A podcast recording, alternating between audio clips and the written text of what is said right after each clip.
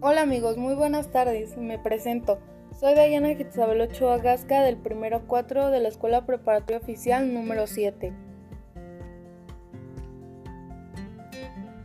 Hoy voy a hablar sobre el libro El secreto de la motivación, enfocándome en el capítulo Objetivos y beneficios de la motivación.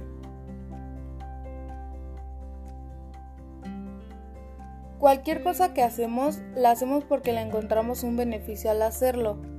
El beneficio puede ser consciente e inconsciente.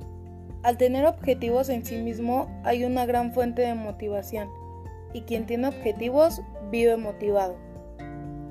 No siempre es recordarles y convencerlos del objetivo, sino de los beneficios que se obtendrán al lograr el objetivo.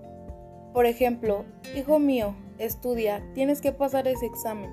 Serás lo máximo si pasas el examen Tal vez no es tan poderoso como, hijo mío, si pasas el examen lograrás entrar al próximo nivel y seguir con los amigos que tanto quieres, para que sigas jugando en el receso con ellos y puedan juntarse en las tardes o hacer las tareas y después ir al parque. Si no pasas, cada uno seguirá por su lado. Los objetivos y metas que te propongas son los beneficios que obtendrás si pones esfuerzo y tiempo. La percepción de los beneficios es la clave de la motivación.